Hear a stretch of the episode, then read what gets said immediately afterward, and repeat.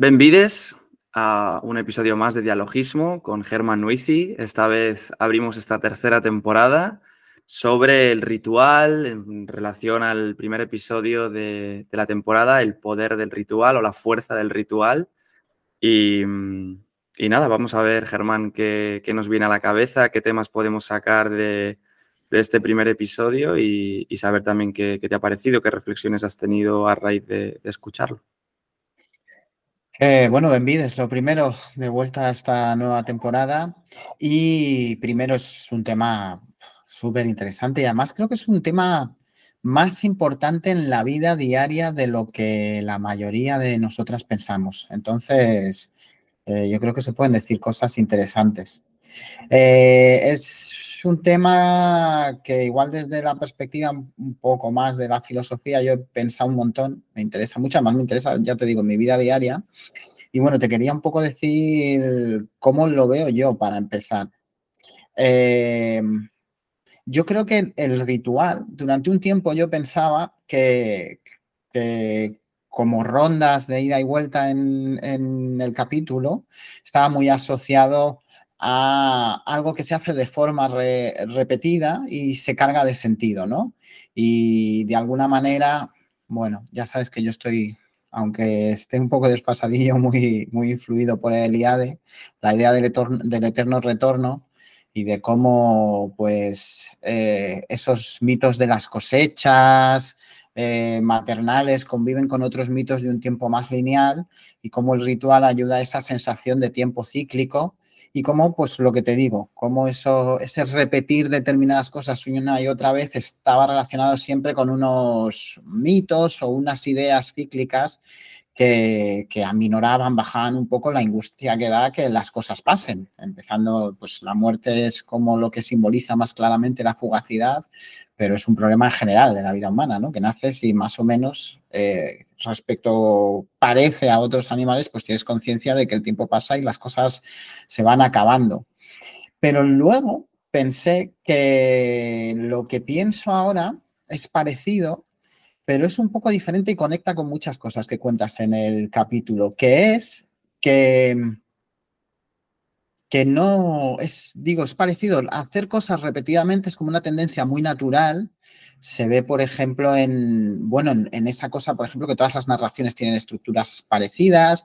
Se ve mucho en la educación de los niños cómo les gusta eh, hacer las cosas repetidas veces. Supongo que en parte porque aprenden, aquí ya metes en el mundo de la pedagogía, que yo no sé mucho, pero, pero también porque algo hay en nuestra cabeza, esto, esto sí que desde psicoanálisis en general está estudiado en psicología, que, que, por lo menos una tendencia hay y podemos hablar un poco de por qué pensamos que hay esa tendencia a la, a la repetición. Y yo creo que no es tan necesariamente esas, podemos decir, no sé si paz, tranquilidad, sensación de coherencia que da la repetición, no está necesariamente eh, asociada ni a una significación que puede ser algo inefable, que simplemente el, repetir eh, da esa especie de tranquilidad y conecta un poco con esa cosa que tú decías del trabajo al final cuando aconsejabas canciones, work songs, eh, que es lo que los griegos llamaban tecné, que, conecta también con aragne, porque eran una cosa que en textos, eh, pues creo que es de, Aristóteles, ahora no cito con seguridad, pero ya en la antigua Grecia, eh, se asociaba con, el tejer, precisamente, y con otras actividades repetitivas. Está un poco también pues, en, muchas, en muchas formas de rezo, por ejemplo, en religiones muy diferentes a lo largo del mundo. Cómo esa repetición como que te saca del constante pensar. Y me acordé que cuando entramos en contacto por primera vez hablamos sobre la duda. Y me interesa mucho, ya te lo dije el momento, el binomio, el binomio que hay en la vida y cómo las dos cosas son necesarias. Por un lado, la tendencia de nuestra cabeza a preguntarnos por las cosas y, a enfrentarnos con ellas y, a pensar críticamente, que es muy necesaria y muy positiva e inspira eh, este, este podcast, este canal. Eh, pero como por otro lado también a veces hay que claudicar que para mí es la esencia de lo que en realidad es, no sé si la religión, que sería más organizado eh, como lo religioso. Y con claudicar me refiero a que pues hay un momento que tienes que entregarte a, a, no pensar demasiado porque tienes que bajar un poco esa intensidad. Y como, bueno, además tú has leído un libro mío que va un poco sobre el tema, yo creo que eso lo estamos haciendo de forma muy conflictiva en el mundo contemporáneo. Eh, la forma que tenemos de tratar con este saber, en parte a través de la repetición de las cosas, de las tradiciones, pues hablabas de la señora que seguía yendo a misa. Muchas veces hacer las cosas repetidamente es algo que nos falta en este constante avanzar hacia adelante y cambiar y que las modas cambien y que la primavera vuelva, pero es la primavera del corte inglés y cada vez vuelve menos la primavera de, los de las flores, que es la que siempre es igual. Entonces, como la repetición tiene una cosa, ya te digo, para mí que es eh, inefable, preverbal, de, darle un sentido a las cosas que ni siquiera está, tiene que estar o mitificado o teorizado. Y creo que tiene una parte muy positiva. Y creo, yo creo que eso sí es ritual. Luego ya otra cosa es la explicación mitológica, antropológica, teórica o el contenido que se le dé después. Y no sé, quería preguntarte qué te parece esto, por ejemplo. Sí, no, la verdad es que es una perspectiva muy interesante porque sí que estoy de acuerdo en esa idea un poco de, mm, la capacidad que tienen las actividades repetitivas, llamémoslas rituales o costumbres o como queramos llamarlas, de un poco como de eso, sí, como de controlar la vida un poco. O sea, me recuerda a un, a un pasaje de, San Manuel Bonomártir, de Unamuno, que siempre lo cuento mucho, eh, cuando tiene esta conversación Manuel con, con la protagonista de la novela, o al menos una de ellas, Em, bueno, pues sobre su crisis de fe, ¿no? En plan que él ya no cree en la reencarnación de los muertos y aún así tiene que ir a dar misa y entonces da un poco la misa sin creerse lo que está diciendo. Y en esa conversación le pregunta a la protagonista, Manuel, pero ¿tú tienes dudas también de fe o algo así? Y ella pues responde que la verdad es que no, porque nunca se ha puesto como a pensar así como cosas súper teológicas ni nada. Entonces él le responde algo así como, bueno, haces bien, porque en el fondo hay que vivir. Y creo que en ese hay que vivir está un poco lo que tú dices. O sea, tiene que haber un momento en el que no se puede estar reflexionando sobre todo absolutamente lo que hacemos. Tiene que haber una serie de actividades que ya entren como en ese día a día y que, y que de alguna manera eh, resuelvan ¿no? lo que tú dices de, de, la manera en la que estamos en el mundo, en un sentido como más fenomenológico, o sea, de, de, cómo estamos en el mundo, cómo percibimos el mundo y este tipo de cosas. Entonces creo que sí, que esas actividades repetitivas, cuando yo hablaba de la fuerza del ritual o del poder del ritual también en ese podcast, también es un poco refiriéndose a ese, a ese poder de, anclar, de sostener, de, hacer más vivible la, existencia, por decirlo así. Entonces, claro, eso ha dado un montón de, de actividades de una pluralidad gigantesca en la humanidad, algunas con un pozo religioso más potente y algunas son simplemente más nuestro día a día. Por eso también el ejemplo que puse en el episodio de, este breve relato que cuenta Gata Katana en uno de sus libros sobre, sobre el solomillo, que, al final estamos como muy obsesionados con el tema de la significación de las actividades, del simbolismo, de, bueno, qué habrá detrás de esta comunidad o de estas personas que hacen esto. Y a veces es mucho más, más banal o mucho más trivial, como tú decías, que es mucho más en ese sentido de, de poder vivir, de poder convivir y de poder llevar la existencia de la mejor eh, manera posible. Y en relación a lo que comentabas de, bueno, de cómo se está llevando así más a nivel general, ¿no? esta, analogía que hacías de la primavera de las flores frente a la primavera del corte inglés. Claro, ahí también ha habido una capacidad, yo creo también, del sistema económico, digamos, de, eh, no sé, no potenciarlo, pero utilizar también esa idea de la repetición como parte también de, aprovecharse de la propia, o sea, económicamente de la propia actividad humana. El tema de, yo qué sé, de ciertas compras en el año que tienes que irte de compras porque es ese momento del año en el que tienes que irte de compras, que tienes que consumir, etcétera, etcétera. Entonces creo que impregna un montón de, no sé, de sectores y de segmentos del mundo que, que es súper interesante. Yo quizás me he acercado más desde las religiones, porque es de donde he estado formado y de donde he llevado más el tema del ritual. Pero es muy curioso que si lo analizas también desde una perspectiva más antropológica, de un relativismo cultural así más grande, de intentar como observar desde los mismos parámetros que se observan ciertas comunidades religiosas o algo así, nuestras propias actividades, en verdad el concepto de ritual como que se rompe un poco, porque a veces suena, que eso lo decía en el podcast también, como algo exótico, como que el ritual parece que es algo. De comunidades eh, premodernas o, tal, y, a veces nuestros rituales están, pues eso, muy en el día a día, un poco lo que comentabas tú en ese sentido.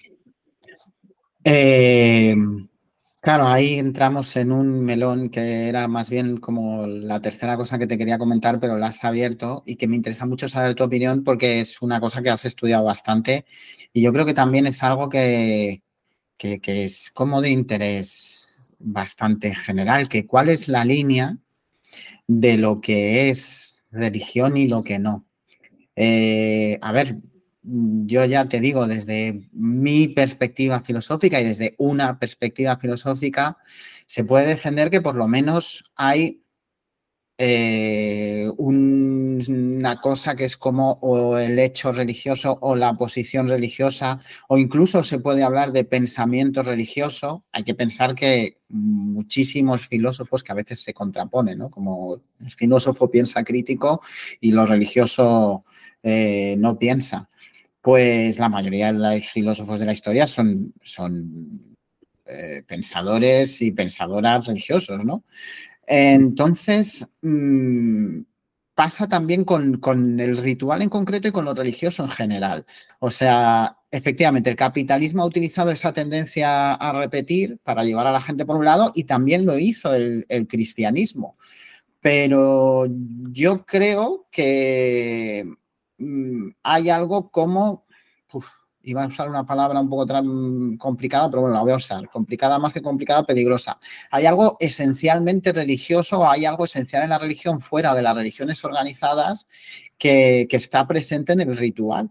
Porque para mí, esa tranquilidad que da repetir algo, para mí, y esto es totalmente terminológico, es según cómo lo llame cada uno, pero para mí eso es religioso, aunque no sea parte de las religiones organizadas, porque para mí, eh, desde el ritual de comprar el pan o hasta, hasta esa tranquilidad que dan determinados ejercicios repetitivos, por ejemplo, yo a temporadas corro y me da también esa, esa sensación de trance, de tecné que te comentaba antes, pues para mí eso, sin necesidad que esté asociado ni a una religión establecida como el catolicismo, ni a una religión más libre como una cosa New Age o, algo que yo esté experimentando con un grupo más heterodoxo.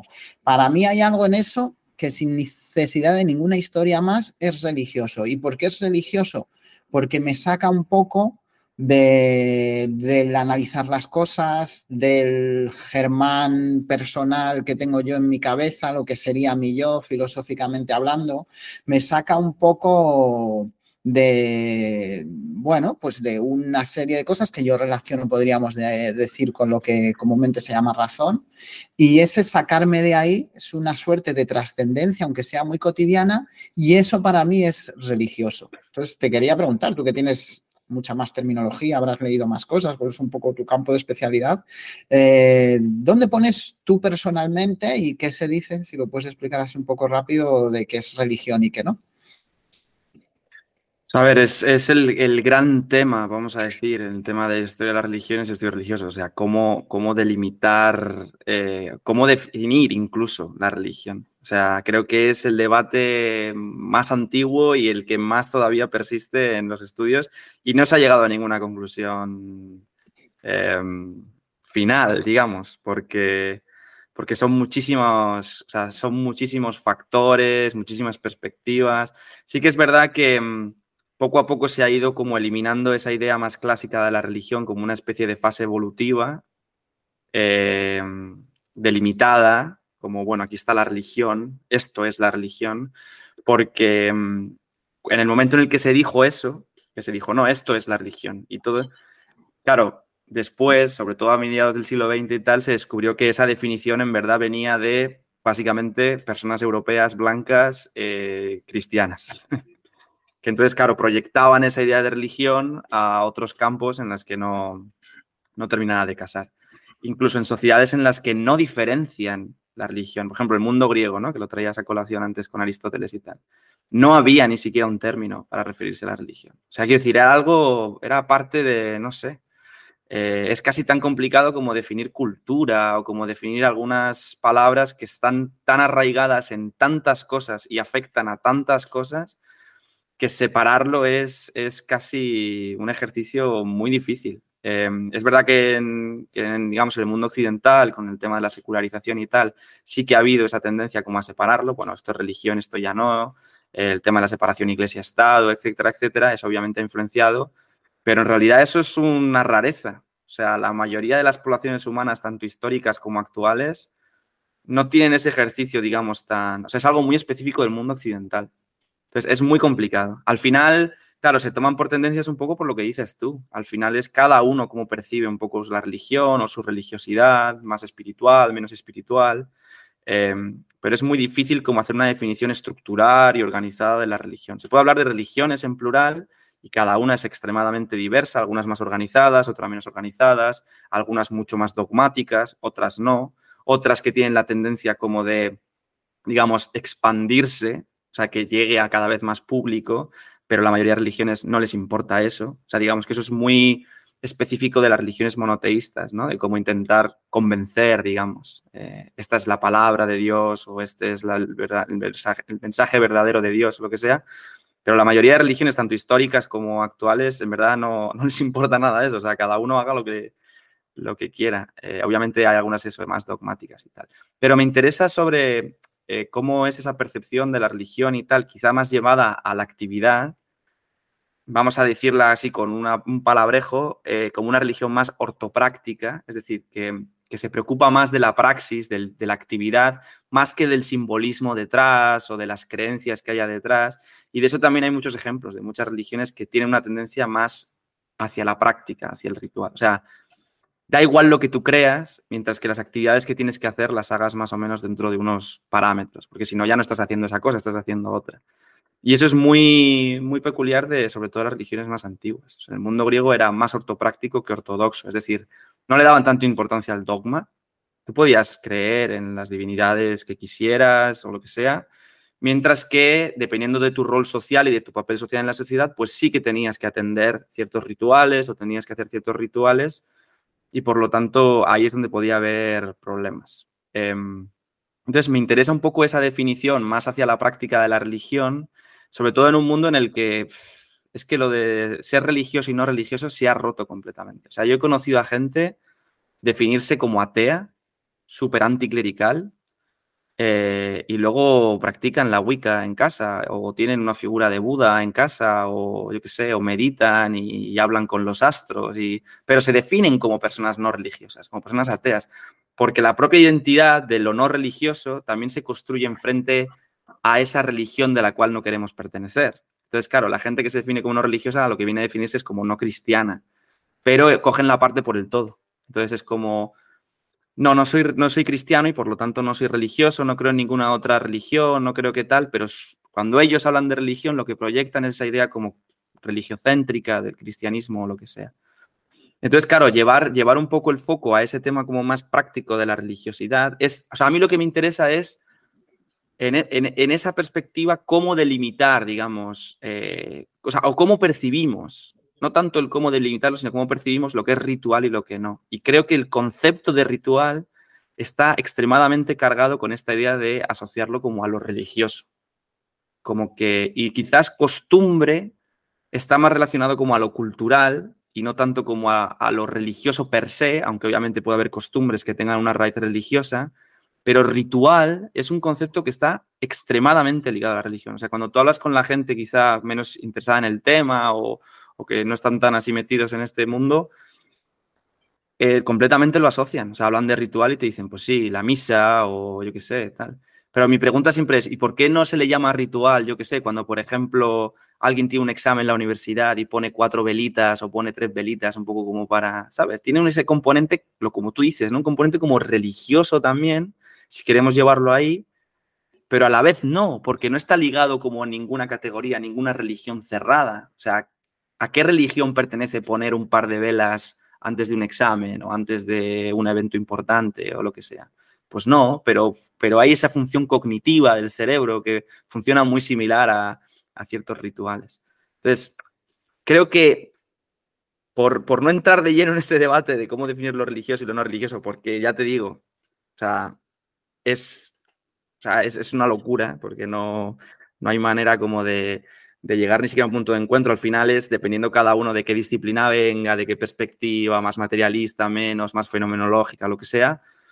A mí lo que me interesa es saber eso, cómo se percibe lo religioso y lo no religioso y, poder ver que en verdad esa perspectiva está completamente ligada a, nuestro propio bagaje cultural. Y, y, si hablásemos con una tribu, yo qué sé, del Amazonas, lo que sea, ni siquiera tendrían el vocabulario para venir, para hablar de este debate. O sea, sería un problema incluso propiamente mm, lingüístico. O sea, no habría manera de definir nuestro debate occidental, al igual que nosotros no podríamos entrar en debates en ciertos aspectos con, esas eh, tribus amazónicas. ¿no? Por ejemplo, no podríamos discutir sobre el color de la nieve con los inuits, que esto era un ejemplo que, se ha dicho mucho, porque ellos tienen 800, no sé cuántas palabras eh, para definir la nieve. Entonces, claro, ellos tendrían debate de, bueno, ¿esta nieve es así o es así? Y nosotros diríamos, es nieve, o sea, ¿qué me estás contando? A mí, ¿no?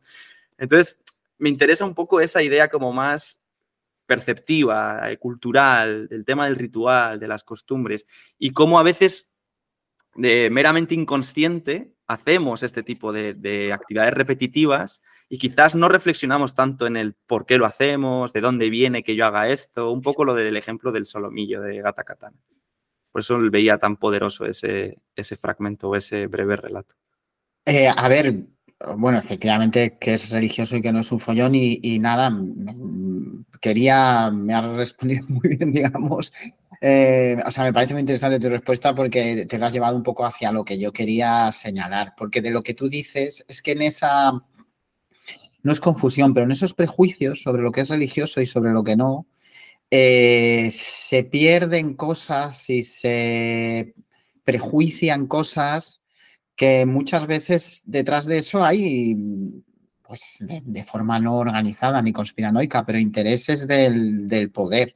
Eh, por eso yo reivindicaba en lo que te decía primero, eh, que parte de lo que es el ritual tiene para nosotros, puede tener para mí, eh, para llevarlo a un caso muy concreto, unos beneficios que en, la esencia y en lo importante son los mismos que para la gente que lo hace al menos desde nuestra perspectiva, de forma totalmente religiosa y nunca lo pondríamos en duda. O sea, que a veces es bueno desenredar un poco estos conceptos eh, o, hablar un poco de esto para, para liberar de prejuicios mm, lo religioso en general eso no significa que no pueda haber cosas de catolicismo que no me gustan, que hay muchas que no me gustan nada, y sobre, por supuesto, sobre todo de la parte institucional, pero que también por ahí han sido cosas tan amplias, efectivamente, que, que acaban eh, pues cargando de negatividad eh, usos eh, y cosas muy básicas de la vida que tienen,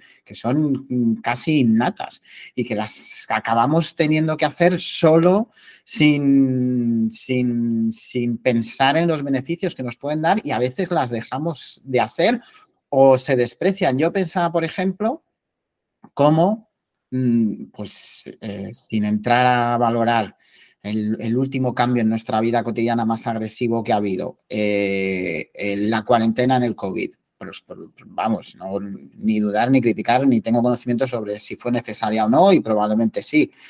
Pero cómo se hizo sin tener en cuenta lo agresivo que sería el cambiar los ritos funerarios que todavía quedan de la gente, que eso sí son ritos, incluso aunque sean laicos, de, forma como bastante desde una perspectiva antropológica clara. Eh, cambiar la vida diaria de poder bajar, cómo eh, se tardó tanto en empezar a valorar eh, toda esa, todas esas otras consecuencias que tendría. Y eso solamente es significativo de algo que lleva pasando 200 años, pero sobre todo desde mediados del 20 de forma brutal, que es como eh, en las sociedades modernas y posmodernas cambian la vida diaria y los usos y costumbres de millones de personas, eh, pues hay que pensar en Stalin, desplazando a gente alegremente a Siberia como si tal cosa, pero a miles de personas de una vez. ¿Cómo se cambian usos y costumbres sin, parece que sin ninguna sensibilidad por la importancia que tiene para casi todas nosotras eh, eh, tener unos mínimos niveles de, ritualidad en nuestra vida. Y a mí eso me parece muy importante porque además conecta con, bueno, con muchas cosas que has dicho en general. Eh, conecta con toda esa estigmatización de tantas cosas que, creemos que no tenemos y que en realidad sí tenemos. Bueno, el tema de qué religión y qué no es muy interesante, pero ya, sí, lo podemos tocar otro día o lo que sea. Pero bueno, eh, por ahí. Y luego hay otra cosa que había pensado eh, y te pregunto, es que mm, hay una falta de, pues eso, estos continuos cambios que ya he citado en la vida cotidiana y esa tendencia a no repetir las cosas, incluso un, cierto, está como relativamente mal visto, ¿no? Lo, bueno es lo nuevo y todo lo que sea repetido tiene una connotación negativa en el relato de la modernidad, que ya está muy en crisis, pero bueno, aún en la vida cotidiana yo creo que se ve. Yo creo que la tendencia, esto es una, a ver, apoyada en cosas que he leído, pero es una teoría puramente psicológica, pero la tendencia a la, a la adicción tiene que ver con este luto del, ritual. Eh, tenemos mucha compulsión a la repetición los contemporáneos, igual que tenemos compulsión al relato y nos creemos cualquier cosa y surge la conspiranoia o de repente cuentan por las noticias algo totalmente absurdo como que porque liberen a unos presos políticos España se va a acabar como unidad nacional y la gente se lanza a ello con una pasión desmedida porque tienen sed de relatos, también hay como sed de actos repetidos y yo lo veo mucho en, en la clara tendencia adictiva y no pienso solo en, estupefacientes o en psicoactivos, eh, adicción a las compras, adicción al trabajo, esa especie de, compulsión a la repetición un poco a la desesperada. Yo creo que está relacionado en, en la tesis de un poco lo que te quiero comunicar ahora, que es que se sufre si no tienes unos ciertos rituales. Hay que tener cuidado con con, dejar de tener rituales. Algunos pueden ser negativos para tu vida o pueden estar basados en, prejuicios que pueden ser chungos de alguna manera, pero también son algo que es importante y necesario a un nivel muy básico. Y nada, bueno, ¿qué piensas un poco de esto que te cuento? Em, sí, a ver, es, es, otro tema muy interesante. Me estaba viniendo a la cabeza una obra muy pequeñita, muy, muy corta del sociólogo este mm, eh, Bujul, Han, creo que se llama. Em, que bueno, él es, él es coreano, pero se ha educado en Alemania, entonces es básicamente un estudioso de la escuela de Frankfurt y tal. Pero tiene este pequeño em, librito, nada, es muy corto, eh, se llama la, la, desaparición de los rituales, creo y hace un poco una idea de lo que tú hablas. O sea, cómo, digamos, el tema de la, aceleración social, el tema del capitalismo tardomoderno, se está cargando, digamos, esa especie como de actividades quizás más, más de carácter más costumbrista o más tradicional. Es verdad que es un ensayo, o sea, quiero decir que hay partes como bastante criticables y de hecho ha sido utilizado mucho por esta especie como de de tendencia más conservadora, anticapitalista, más, yo qué sé, lo que se suele llamar como más eh, rojiparda o, este tipo como de, de, hacer una crítica al capitalismo desde un tradicionalismo más fuerte, ¿sabes? Eh, de, bueno, hay que volver al pueblo, hay que volver a la, idea de familia nuclear, a, a, ir a la cocina con la abuela cocinando, ¿sabes? Como, como esa especie de nostalgia también que creo que surge precisamente por lo que tú dices, porque se ha roto un poco o, la manera en la que nos comportamos en las sociedades tardomodernas, en el mundo occidental, ¿no? De, pues eso, que ya hemos hablado en muchos dialogismos anteriores, esta idea como más individualista, eh, no, depender tanto de la gente, sino de, mí mismo, yo, yo si quiero puedo, este, tipo como de discursos, em, eh, de intentar ir en contra de una dependencia que, realmente es parte, no sé, de la socialización humana. O sea, depender de otras personas no es algo negativo. Yo creo, vamos. Creo que es parte de nuestro, de nuestro ser humano. Em, pero bueno, tiene que ver un poco con eso. Y, y, no sé, me ha parecido muy interesante lo que has comentado también de lo del tema del COVID. De que ahora es verdad que han pasado ya cierto tiempo y quizás sí que estaría interesante como volver un poco eso, analizar todo ese proceso, digamos, desde una perspectiva como más humanística, por lo que tú dices, ¿no? Lo que implica de repente cambiar el día a día de las personas, el, poder estar con, sus familiares, todo el tema que hablabas, por ejemplo, del ritual pues, relacionado también con la muerte, la despedida de los, de los seres queridos. Em, creo que son reflexiones, o sea, creo que ha habido ya alguna que otra publicación que lo han llevado más a este campo de analizar el tema del COVID más desde la biopolítica, por utilizar así conceptos como más, bueno, iba a decir de Foucault, él no la acuña, pero es el que más la, utiliza, o incluso de la tanatopolítica, es decir, cómo estas políticas relacionadas con la vida de las personas y de la muerte de las personas. O sea, ¿quién, quién tiene el poder de, de, dar muerte a los individuos o de darles la vida y gestionar su vida, ¿no? Y creo que es verdad que ha faltado un poco eso. Es verdad que durante la situación del COVID, pues al final pues había que seguir las medidas, eh, obviamente que se tenían que tomar y, todo el tema, pero es verdad que ahora digamos, a toro pasado, sería como muy interesante reflexionar sobre eso porque, porque ahí se pudo realmente ver lo que implicaba eh, cambiar ¿no? o afectar el, día a día de las personas, especialmente en un mundo eso, con una tendencia cada vez más acelerada, cada vez más tendencia a la productividad y que de repente llegue un momento en el que se diga, no, quédate en tu casa, no puedes salir, olvídate de, producir nada, te tienes que quedar y tal. Y cómo ha afectado eh, a, muchos niveles, ¿no? Creo que eso me ha parecido realmente interesante porque tiene que ver un poco como en eso, ¿no? Realmente ahí nos dimos cuenta de lo importante que eran ciertas costumbres, eh, lo importante que era como tener ciertas, no sé, ritualidades que de repente quedaron completamente, pues eso, prohibidas incluso o, desaparecidas o, como queramos llamarlo. Em, no sé, me ha parecido como interesante traer esa, esa, esa invitación, digamos, a la reflexión desde un punto de vista humanístico de todos esos, esos procesos. Eh, bueno, eh, sí, solo para acabar, eh, yo conozco varias personas, dos en concreto, que, se derrumbaron psicológicamente. Estaban a lo mejor en una situación endeble y el perder la vida de barrio y tal, gente que más, cada vez más gente vive sola, se, vamos, se les derrumbó la vida entera.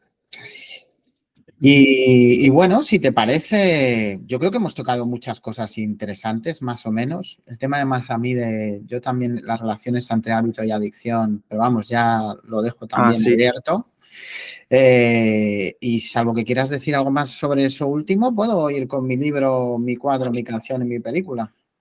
Sí, no, lo que comentabas es verdad, lo del tema de la adicción y tal también, o sea, quiero decir, es un tema que yo en verdad he tocado bastante poco, o sea, o no he reflexionado mucho sobre ese tema, pero, pero igual, me parece, o sea, es como que se me abre una nueva ventana, digamos, em, porque no había entrado en eso, pero, pero sí que es verdad que, claro, también me llevaba un poco a pensar sobre el exceso quizás a lo mejor de la ritualización de la vida, ¿sabes? O sea, personas que a lo mejor se obsesionan en cierta manera de, cómo organizar su vida y entonces si se salen de esa organización como que de repente entran en, pues eso, eh, yo los martes y los jueves tengo que ir a tal sitio a comprarnos, si no lo hago, entonces como que estoy en, como en un momento eh, estable, o sea, eh, pierdo la estabilidad un poco, necesito que mi semana sea sota, caballo y rey porque si se, si en algún momento hay algo así o algún cambio, lo que sea, como que mm, no sé, entra en una especie de crisis. Entonces me preguntaba si también esa adicción puede un poco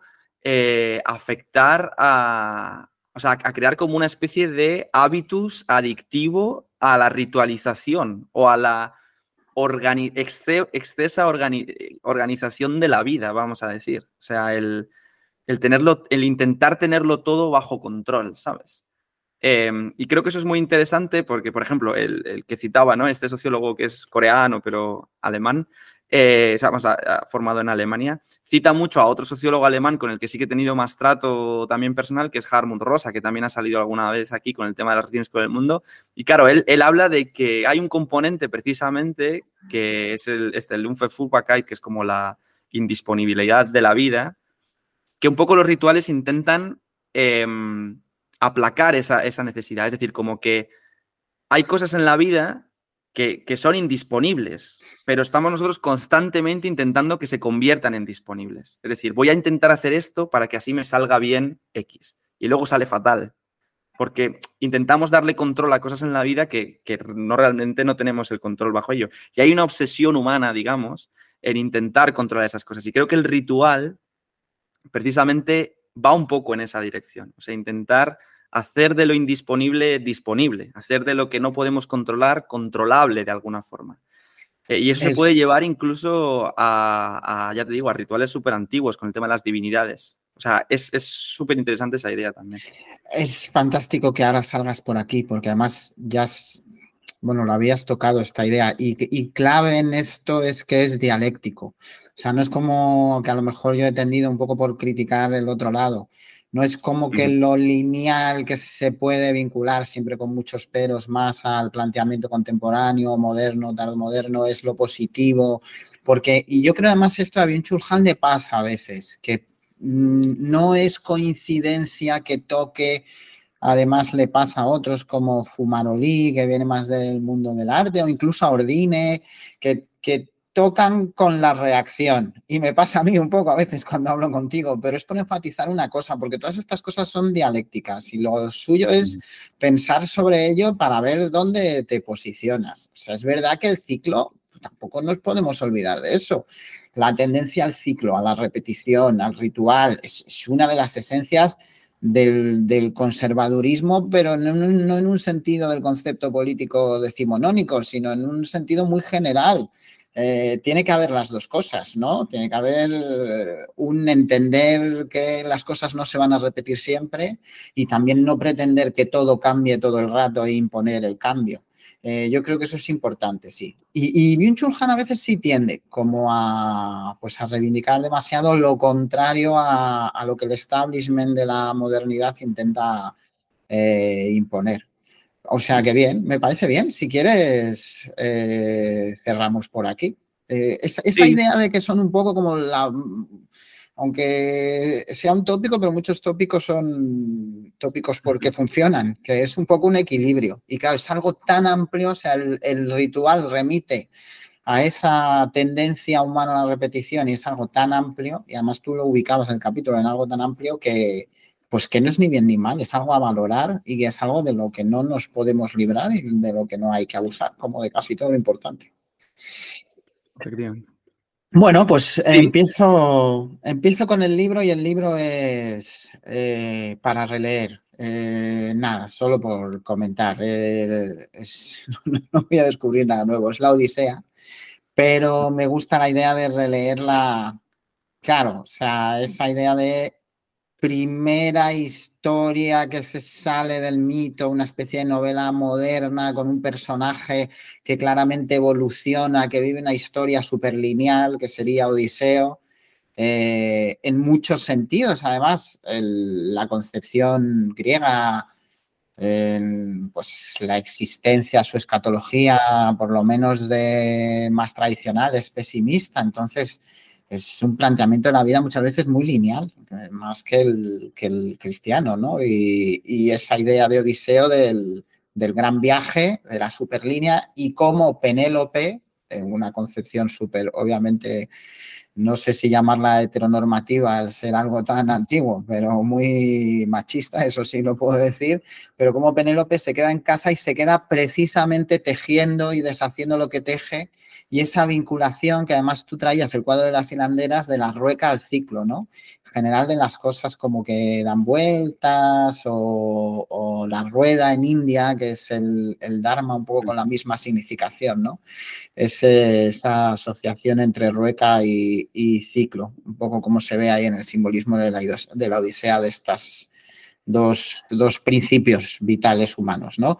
Y luego animar a releer la Odisea porque siempre sacas algo nuevo. A mí verdaderamente me, o sea, además lo comentaba hace poco que frente a otras obras que tienen mucho tiempo que leo con más esfuerzo, la Odisea la puedo leer varias veces y, me resulta súper entretenida, que es impresionante que sea así, eh, para un libro tan antiguo. Eh, luego, eh, un cuadro también muy famoso, Las espigadoras de Mile, Pero en general la obra de Millet traigo las espigadoras por ese ejemplo de los trabajos, que además también pues como que en el trabajo repetitivo se llega a una comunión entre unos y otros, porque esa idea de que lo ritual eh, diluye un poco lo individual, ¿no? Lo de que cuando corro me olvido de Germán, un poco tiene eso, y las work songs también son una cosa muy comunal.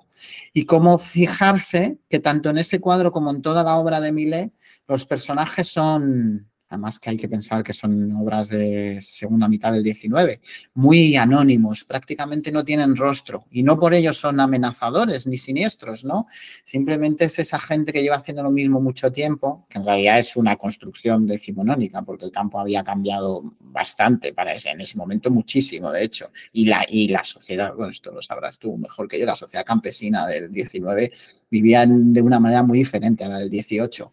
Pero Milesi tiene esta idea romántica y la representa mm, preciosa, es un pintor extraordinario, como de que la gente del campo frente a esa cosa loca de la ciudad del 19, que encima en ese momento, que era relativamente nueva, les debía parecer frenética, pues como en el campo ese trabajo cíclico genera esa especie de paz que está en todos los cuadros de Millet y, como esos, los personajes, pues eso, prácticamente no tienen rostro, están allí haciendo sus, ciclos. Luego esto también aparece en la música y bueno, podría haber recomendado temas de tecno, incluso de tecno minimal, que son el puro bucle. El bailar tiene una cosa muy de tecné que yo he asociado eh, que eso también se podría criticar, vamos, que yo he asociado con lo ritual, y una idea del el, el movimiento perpetuo, que era una idea muy alquímica, siglo XIV, XV, XVI. En la magia renacentista se intentan hacer esas máquinas que no se paren nunca, ese momento en el que la magia y la ciencia se cruzan, y hay una canción de la Penguin Café Orquestra que se llama Perpetuum Mobile y, es un poco una canción que es como un ciclo, es preciosa y además igual no suena de entrada, pero apareció en bandas sonoras, es muy famosa. Y estos son unos tipos que mi, padre los, los, escuchaba, entonces para mí además yo los escucho desde niño, son muy evocadores y, bueno, también es una reflexión sobre el ciclo. Y película, llevado más a, lo que tú comentabas en tu capítulo, como este de ver Mm, sino el ritual, lo ritual o ritualizado en situaciones muy diversas y también en, el trabajo, eh, Le Trou de Jacques Becker, si no me equivoco. ¿La has visto esa peli? No. Muy aconsejable. Es una fuga y cómo a través de letru significa el agujero en francés y de cómo a través del trabajo cíclico tedioso, pues un grupo de hombres que se han visto encerrados en la misma celda porque les ha tocado, pues cómo se van uniendo y la película es totalmente ritual. O sea, tú vas viendo cómo pasan las cosas una y otra vez. Debe ser el 50% del metraje planos repetitivos de las cosas que van haciendo para fugarse. Y dicho así suena, yo no me trago esto ni de broma, pero está tan bien hecho que no es... Es una película entretenida, consigue ser entretenida y muy emocionante. Como van, pues eso, llegándose las amistades y las relaciones por esa, esa esos tendencias, bueno, son tendencia en este caso, no, lo hacen porque se quieren escapar. Eh, esta repetición simplemente de, de una serie de actos. Y, esto sería todo. Muy contento de volver a la nueva temporada. Muchas gracias por invitarme. Genial, la verdad es que las recomendaciones son, a, mí la Odisea es uno de mis top, sin duda, o sea que he, vuelto a ella muchísimo, en fin, es casi espiritual, vamos a decir. Em, así que muy guay, nada, la peli la veré, así, o sea, tengo como película ya para ver esta semana, porque la verdad es que suena interesante. Así que nada, muchas gracias a ti por estar una temporada más aquí en Dialogismos y, y nada, ya vamos hablando para el siguiente capítulo, que en verdad todavía está un poco el tema en el aire, así que ya te ya te iré contando. Genial, hasta luego. Chao, chao.